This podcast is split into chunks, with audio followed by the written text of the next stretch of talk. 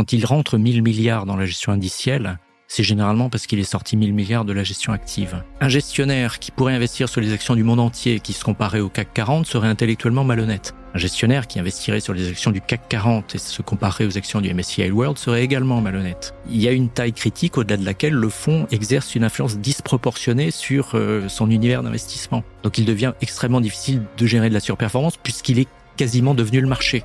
Plus le niveau de frais est bas, plus la performance du fonds sera élevée. Ça semble évident, mais ça ne l'est pas. Il n'y a pas plus de travail pour conseiller un portefeuille de 50 000 euros qu'un portefeuille de 10 millions d'euros, mais ça c'est le grand non-dit des services financiers. La décentralisation, j'y crois pas une seconde. Parce que je fais confiance aux institutions. Confiance qui est peut-être infondée, mais pour moi, c'est la meilleure façon de continuer à vivre à peu près raisonnablement en société. Le meilleur moment pour investir, c'était hier. Le second meilleur, c'est aujourd'hui. Je suis Charles Elias Farah, conseiller en investissement financier et fondateur du Grand Bain le média de celles et ceux qui veulent prendre une longueur d'avance dans la gestion de leur argent et le développement de leur patrimoine. Chaque semaine, on décrypte l'univers des finances personnelles et de l'investissement aux côtés des meilleurs experts. On parle des sujets qui fâchent, sans tabou ni langue de bois, pour te transmettre les meilleurs enseignements. À la fin de chaque épisode, tu repars avec un plan d'action à mettre en place le jour même à la lumière de l'actualité avec un seul but, de constituer le patrimoine de tes rêves et atteindre la liberté financière. Alors prépare de quoi noter, enfile ton maillot et surtout, attention à la vague.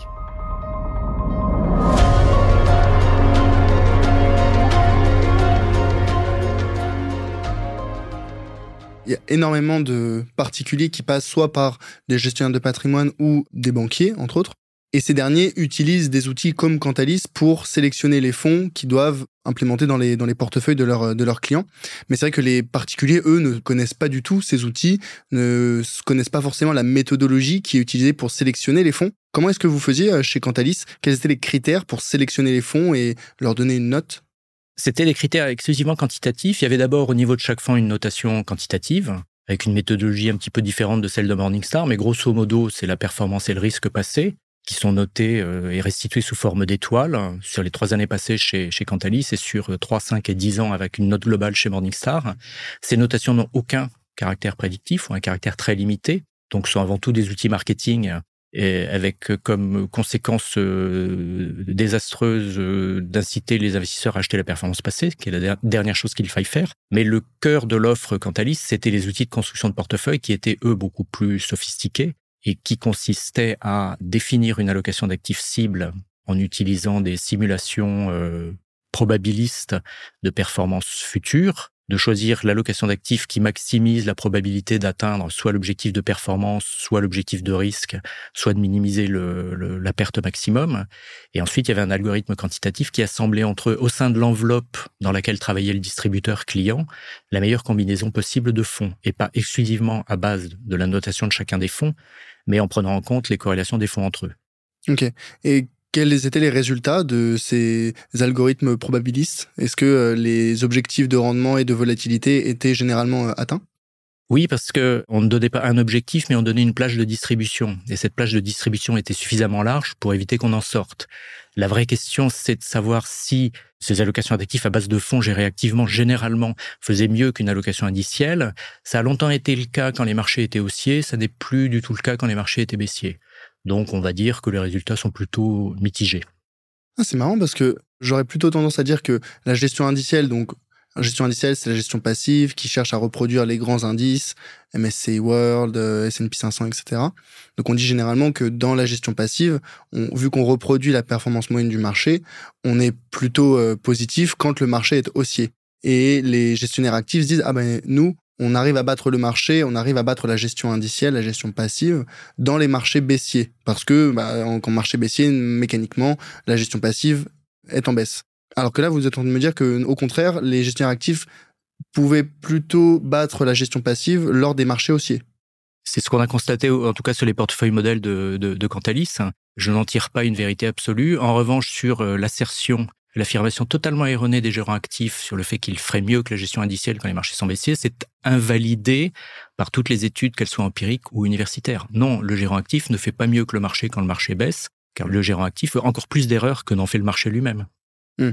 Ok, donc en période haussière, peut-être que le gestionnaire actif va prendre plus de risques et donc pourrait chercher un rendement plus élevé. Mais en marché baissier, le risque supplémentaire entraîne donc des pertes supplémentaires ou en tout cas supérieures à la perte moyenne du marché. C'est bien ça? C'est possible. Sur 120 euh, ans, en tout cas, les chiffres sont implacables. Personne n'est capable de faire mieux que le marché. De façon durable, des gens arrivent à le faire en permanence, des gérants actifs, bien entendu, dans une population composée de nombreux individus une distribution aussi importante que celle d'une catégorie action États-Unis, par exemple, il y a toujours des gérants surperformants, toujours des gérants sous-performants. Ce ne sont jamais les mêmes d'une année à l'autre. Oui, ouais. ça, je ne sais plus de quelle étude c'était, où euh, on voyait la distribution des fonds gérés activement entre 2001 et 2006, ceux qui surperformaient le marché, et on les avait classés en cinq catégories, le top 20%, les 20% suivants, etc. Et on avait refait l'analyse de 2006 à 2011, et on voyait que parmi les top 20% de, entre 2001 et 2006, la nouvelle distribution on avait bah, un 20% de ces 20% qui étaient euh, maintenant les pires fonds. Euh, et en fait, c'est tout le sujet de trouver un bon gestionnaire à un instant T, c'est pas forcément trouver le bon gestionnaire de demain.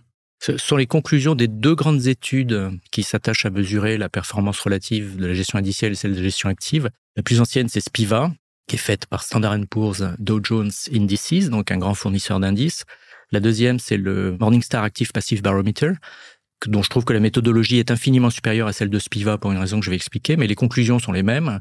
La capacité de la gestion active à surperformer les marchés sous la forme d'indices chez S&P et sous la forme de fonds indiciels chez Morningstar est très faible. Plus la durée d'analyse augmente et moins les gérants actifs sont capables de surperformer une offre indicielle. Donc Standard Poor's compare les gérants actifs à des indices Standard Poor's, qui sont des fictions non investissables directement, et donc il manque une couche de frais que Morningstar ajoute, puisque Morningstar compare au sein des catégories Morningstar les fonds gérés activement aux fonds indiciels. Ok. Donc, il compare des choses comparables et les conclusions sont néanmoins les mêmes. Euh, les pourcentages, les taux d'échec ne sont pas les mêmes, mais euh, ce sont des taux d'échec dans les deux cas pour la gestion active. La gestion active, en moyenne, collectivement, échoue à battre les marchés. Pour les ordres de grandeur, la dernière étude Spiva que j'avais vue, c'était euh, sur un horizon de 20 ans, 97% des gestionnaires actifs ne battent pas leur indice de référence. Donc c'est intéressant de distinguer Spiva de S&P, de Standard Poor's, prend comme référence les indices, alors que Morningstar prend les fonds indiciels. Donc la seule différence pour expliquer à ceux qui nous écoutent, c'est que les fonds indiciels, c'est euh, la société qui va investir dans l'indice. Et donc, nécessairement, il y a une couche de frais qui est euh, limitée, assez faible, mais qui existe tout de même par rapport aux indices où on ne va pas directement investir dans un indice, on va investir dans un fonds indiciel. Quelle différence vous faites entre fonds indiciel et ETF c'est une question d'enveloppe. Si par fonds indiciel, on entend fonds non cotés en bourse, alors c'est très simple à comprendre. L'OPCVM traditionnel ne peut pas s'acheter en bourse. Certains de ces OPCVM répliquent un indice, ce sont donc des fonds indiciels. Ils sont très très peu nombreux sur le marché français, qui a une, une hostilité historique à la gestion indicielle pour des raisons liées à la structure de la rémunération par rétrocession, et se développent depuis euh, plus de 20 ans maintenant des produits qui sont des fonds indiciels cotés, qui en Europe ont euh, la structure juridique d'un OPCVM également, mais qui s'achètent avant tout en bourse, tout en pouvant s'acheter comme des OPCVM dans un contrat d'assurance vie par l'intermédiaire d'un courtier d'assurance. D'accord. Donc si je résume, la différence entre fonds indiciels et ETF, c'est que les fonds indiciels ne sont pas cotés en bourse, les ETF le sont. Absolument. Les fonds indiciels ne peuvent pas être achetés en bourse, les ETF indiciels peuvent être achetés en bourse. D'accord. Et en termes de performance, on a une différence? La différence est liée aux frais. Uniquement Oui. Ok. À frais égaux, un fonds indiciel qui réplique l'indice MSCI World aura la même performance qu'un ETF indiciel répliquant le même indice. Ok. Et qu'est-ce qui a le plus de frais, ETF ou un fonds indiciel? En France, ce sont les fonds indiciels, parce que c'est un marché qui n'est pas développé. Et l'offre de fonds indiciels est le fait de quelques banques à réseau qui ont la main extrêmement lourde en termes de frais. Mmh mmh Donc, qui facturent pour des fonds indiciels des, frais de gestion supérieurs à 1%, ce qui est une abomination complète aujourd'hui. Ah oui, donc supérieur à 1% pour certains fonds indiciels, là où les ETF, on est plus proche des 0,3% en moyenne. Ça, justement, en parlant du, MSCI World, moi, ce que j'ai bien aimé en, utilisant la plateforme Cantalis, c'est que souvent ils mettent en indice de référence le MSCI World quand on veut comparer des fonds actions à minima. Alors pour rappel, hein, le MSCI World c'est l'indice, c'est un des indices les plus diversifiés au monde. Il y a 1530 entreprises dedans, donc euh, des pays développés uniquement, des grandes capitalisations. Grandes et moyennes. Grandes et moyennes. Il n'y a pas de petite capitalisation, il n'y a pas de pays en développement, mais ça reste un indice très développé, très très performant et généralement, quand on parle des marchés actions internationaux, prendre comme référence le MSCI World, c'est pertinent, c'est une bonne performance, une volatilité assez maîtrisée. Pour référence, le MSCI World, c'est une performance annualisée de, euh, euh, corrigez-moi, mais 8% annualisée depuis euh, maintenant des, décennies C'est l'ordre de grandeur, oui. Ok, pour une volatilité d'environ 14%, moi, ce que j'avais en tête. C'est ça aussi, mais la volatilité, ça ne parle à personne. Oui, ok. Bah, la volatilité, c'est la dispersion autour de la moyenne. Ça ne parle à personne. D'accord. Ok, comment est-ce que vous l'expliqueriez? Je l'explique pas. Ok. C'est une grandeur euh, calculée qui n'est pas visualisable. Ça permet de comparer entre eux le cas échéant deux fonds ou deux classes d'actifs. Ce que l'investisseur va regarder à la fin, c'est plutôt la performance et plutôt la baisse maximum, le maximum drawdown dans l'excellent euh, jargon euh, anglais du produit financier. Ok. On peut pas expliquer, moi généralement quand on me demande la, la volatilité, je dis si la moyenne est à 10% et qu'on a une volatilité de 10%, on va considérer que le fonds ou l'indice, peu importe, va varier entre bah, plus 10% par rapport à la moyenne et moins 10% par rapport à la moyenne. Oui, il faut donner le pourcentage de la distribution qui est dans cette zone. C'est plus ou moins un écart type. Et là, vous entrez dans des notions statistiques et vous avez perdu tout le monde. Oui, oui, oui. Mais le but, c'est pas de perdre tout le monde. Le but, c'est de faire comprendre un minimum le concept de volatilité au plus grand nombre. Alors, vous montrez une courbe, et puis vous montrez les, les baisses maximum et vous, vous, vous demandez à l'investisseur s'il est capable de tolérer ça. Ok, ouais. Mais est-ce que la baisse maximum historique on l'a dit, euh, les performances passées ne préjugent pas des performances futures, sera nécessairement la baisse maximale qu'on connaîtra dans le futur?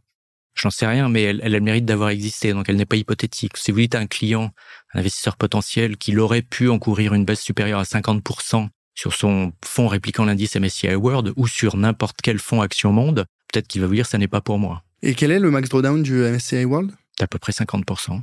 C'était quand? C'était à l'époque de la grande crise financière. 2008 2008-2009. Ok.